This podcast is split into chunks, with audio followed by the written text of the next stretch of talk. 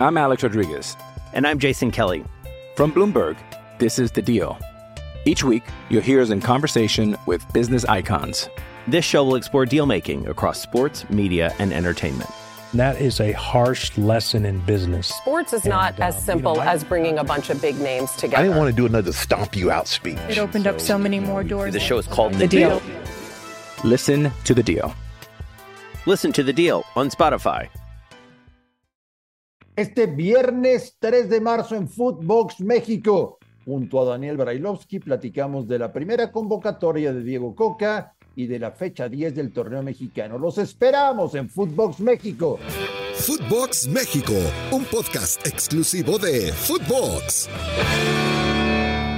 3 de marzo, amigos de Footbox México, un placer saludarles. 3 de marzo, arranca la fecha 10 del campeonato, primera convocatoria de Diego Coca, actividad de mexicanos en Europa. Tenemos de todo para compartir con ustedes hoy viernes, junto al señor Daniel Alberto Brailovsky, al cual le mando un fuerte abrazo. Ruso, ¿cómo estás? Bien, André, ¿cómo estás? Todo en orden, todo tranquilo.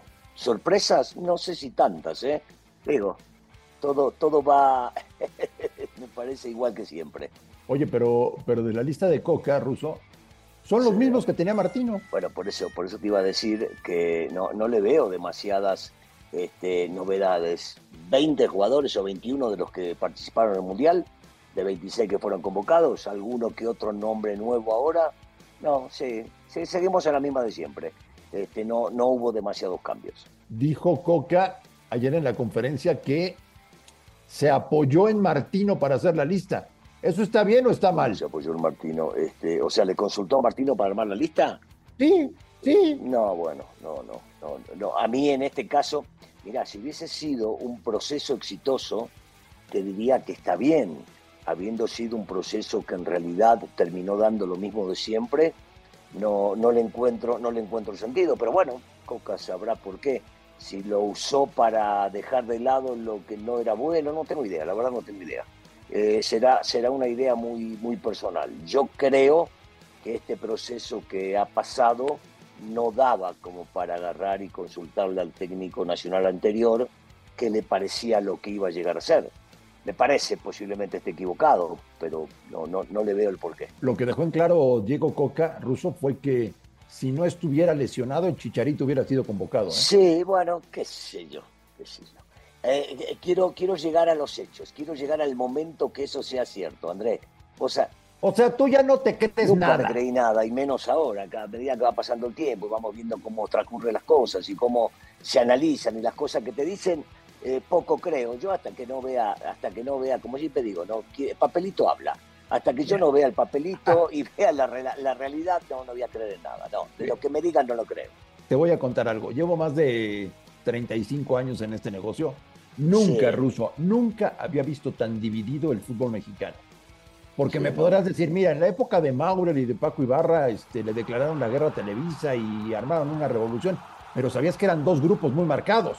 Aquí Claro, yo ya estaba- no sé Sí. quién está con quién, quién le mete un puñal por la espalda al otro, quién le da la mano, Sí. ya no entiendo nada. Te entiendo, porque antes estaba muy claro y sabíamos quién contra quién, y en ese caso vos que estás muy metido dentro de lo que sucede dentro del fútbol mexicano, estabas bien enterado. Acá, mirá lo que estás diciendo, que acá no sabés quién va contra quién y quiénes son los que están atrás de ese, ¿no? Una locura. Una locura. Pero bueno, este, eh, esperemos, esperemos que en algún momento esto pueda llegar a cambiar y que se fortalezca el fútbol mexicano. Hablando específicamente de lo que, de lo, de la lista, me parece que no, no, no hay demasiado para agregar, no hay muchas cosas nuevas. Si digo, a alguno le puede llegar a gustar o no el tema de Antonio, que haya sido citado. No, no veo demasiada gente que, que haya podido estar delante de él tampoco.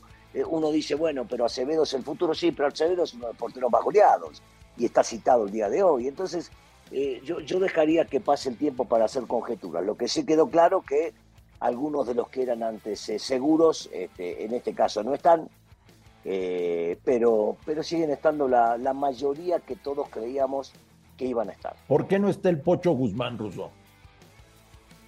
Por una idea futbolística me quiero imaginar. Vos imaginate que si hablas del Pocho podés llegar a hablar también de la Chofi, ¿no? Alguien que juega más o menos en la misma posición de armador, y en una vez al técnico no le gusta. O sea, yo, yo deduzco, ¿eh? ¿eh? y no tengo la verdad, pero por lo que he visto de Coca en los equipos anteriores que él ha manejado, él no juega con un volante eh, ofensivo bien marcado. Eh, y entonces, posiblemente por eso, no, no lo haya citado, porque él prefiere jugar con dos hombres sobre los costados. No. Digo, no tengo mucho más para agregarte, André, es lo que visualizo de lo poco que, que uno se puede llegar a dar cuenta previo a, ¿no? Porque hasta que no salgan a jugar, hasta que no veamos cuál es la táctica, pero me parece que va a ser muy parecida a lo que hemos visto en su momento este, en, Atlas y después un poquito de lo que intentó hacer en Tigres. Bueno, yo solamente espero, Ruso, ya para cerrar el tema, que espero, ¿eh? ahora que yo ya no entiendo nada en el fútbol mexicano, espero que lo del Pocho Guzmán no sea por aquel detallito que le costó un fuerte castigo y que luego milagrosamente todo desapareció y todo estuvo perfecto y había sido un doping positivo. Yo espero, espero de todo corazón por el Pocho, porque lo quiero mucho, que no sea por eso, ¿eh? Espero. O, o, sí, sí, sí, sí, sí, Yo, yo coincido contigo. Esperemos que no vaya por ahí, solamente tenga que ver con un detalle, como te estoy diciendo, táctico, qué es lo que el técnico, qué es lo que el técnico siente. Y bueno, si es lo que el técnico siente, me parece que está en su derecho, sobre todo de entrada con nosotros, que le demos el beneficio de la duda si es que puede llegar a hacer algo distinto, entonces vamos a dársela. Mira, pasaron algunos payasos, como es el caso del colombiano en su momento, y, otros que eran buenos, como el tema de Martino, que, terminó siendo frustrado, vamos a dar la coca a la derecha. Ruso, te voy a llevar un tema interesante. Tú jugaste en los ochentas, finales, y tuviste grandes batallas contra los Pumas de la universidad, contra esos Pumas que estaban llenos de maravillosos jugadores surgidos de su cantera. Hoy te quiero decir, Daniel Brailovsky, tú que los enfrentaste y que se decía que era la mejor cantera de México, tú que los enfrentaste. Hoy, Ruso, de 34 futbolistas que llama Coca, no hay ninguno de Pumas. El tema a mí me encabrona, me entristece y me deprime. ¿eh? Mira, eh, te tengo que ser sincero, André. Eh, lo he dicho muchísimas veces y hablando contigo en corto y también en programas que tuvimos juntos, este, que sí, que me ha tocado definitivamente. Se, digo, en su momento hasta los vencimos en una final y yo decía que le ganamos al equipo que mejor había jugado al fútbol durante todo el torneo. Y no me cabe la menor duda que el equipo era un equipazo lleno de figuras jóvenes que empezaban a estar en la selección nacional y que después marcaron una época realmente muy importante. Sí, sí, es una pena que se haya perdido, ¿no?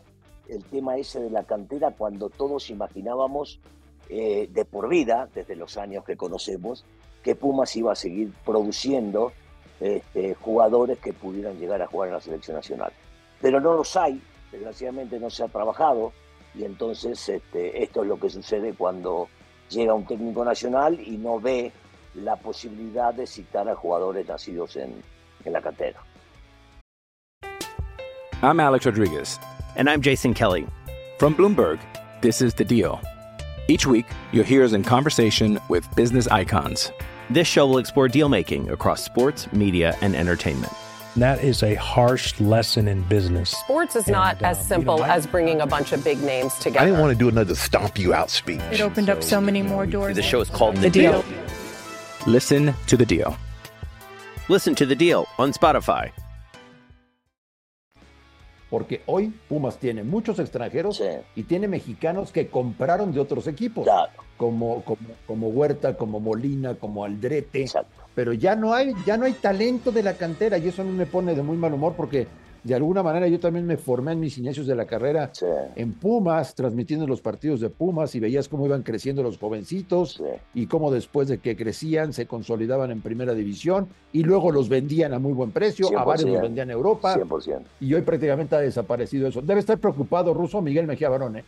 Sí, pero no es también eh, tampoco es como para achacárselo a ellos, ¿no? El trabajo viene o eso se tiene que venir produciendo con el tiempo. Y se dejó de hacer y se dejó de producir y entonces hoy por hoy ya hace un tiempo que no vemos muchos. Ha intentado cuando estuvo Lilini poner a chicos de juveniles como para que vayan creciendo, pero tampoco dieron mucho lancho, quiere decir que no se ha trabajado como se debía en cantera y por lo tanto no pudieron responder. Y si no respondes en el primer equipo, no estás listo para jugar en la selección. Bueno, fecha 10, señor Brailovsky. Tu queridísimo América se las ve con su coco Eh. llamado Pachuca. Bueno, desde, desde que me acuerdo con, con el Chucky, con Guti, este, con Pizarro, siempre ha sido un equipo complicado y sobre todo en el Estadio Azteca. Pero, pero bueno, este, hay que salir adelante, hay que contagiarse y darse cuenta que se va a enfrentar al campeón y hacerse valer en casa. Es un equipo sumamente complicado. De Pachuca, algunos lo quieren hacer ver como que ya está, le agarró campeonitis y yo no les creo. Si bien es cierto, se le fue Ibáñez, se fue el Pocho, me parece que igual tienen un buen equipo y un gran técnico. Eh, va a ser difícil, va a ser complicado, pero espero que gane el América. ¿Seguirá siendo Monterrey líder del torneo acabando esta, esta jornada?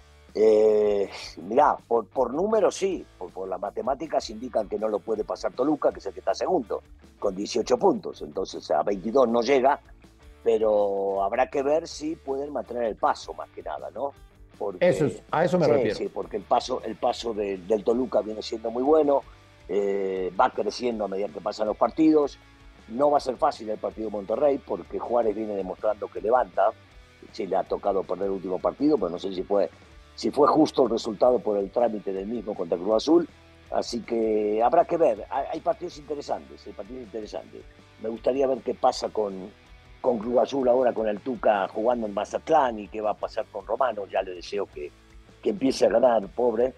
Este, Sí, sí, pobre sí, sí, sí. Y, y ver, digo, parecería como atractivo el duelo entre, entre las Chivitas y, y Santos, ¿no? Habrá que ver cómo, cómo reaccionan ahora, veremos. Dijiste chivitas. No, bueno, con, con- de una manera cariñosa, de una manera dulce, no lo tomes a mal. Ah, cariñosa. Sí, cariñosa. dulce, Cariñosa. No lo tomes a mal. Dulce y cariñosa, si vos sabés que yo... yo Dulce y yo- cariñosa. Yo, yo, a ver, yo no tengo nada contra ellos, al Chivitas. contrario, gracias a ellos soy quien soy en México, me hicieron enorme a mí, imagínate, de los partidos jugaba contra ellos, entonces cómo voy a estar en contra. No, no, cariñosamente te digo, cariñosamente. Ya lo sé, ya lo sé, ya lo sé. Eh, ¿Sabes, Ruso, de no. qué se está cumpliendo un año? De que a Santiago Baños se le ocurrió Sí, correr a Solari, o bueno, le dijeron a Baños, corre a Solari, y a Baños se le ocurrió poner a Fernando Ortiz como técnico del América. me, me gustó tu corrección, me gustó tu corrección, porque tiene que ver con eso, exactamente.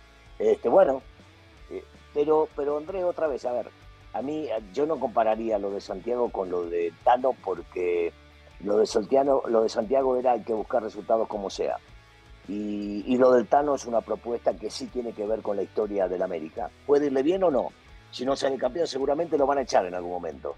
Pero no, no compararía una historia con la otra por más de que Solari pueda llegar a tener este mucho más valor por haber jugado en el Real Madrid, por lo que significa estar viviendo en Europa, por traerlo desde allá. Para algunos puede ser. Eh, a, mí, a mí la propuesta del Tano siempre me ha gustado. Los resultados posiblemente no sean los que él quisiera los que quisiéramos los americanistas, sí es cierto, pero es para mí incomparable lo que hizo uno y lo que está haciendo el otro. Ya casi para despedirnos, señor Brailovsky, deseándole que tenga un maravilloso fin de semana y que veamos buenos partidos, te hago una sola pregunta, tu pronóstico. El lunes cuando te salude, ¿te voy a seguir molestando porque Chivas está arriba del América en la tabla? Por, por los partidos que vislumbro ahora en este fin de semana, no. Ya se te va a acabar, ya No. se te va a acabar esa pelotudez, Marín. No, Ya. anda pensando en otra cosa. Ruso, que la pases de maravilla, te mando un gran abrazo. Igualmente, saludos para todos. A nombre de Daniel Alberto Brailovsky y de André Marín, esto fue Footbox México. Gracias por escucharnos, un fuerte abrazo y estamos en contacto la próxima semana. Esto fue Footbox México, solo por Footbox.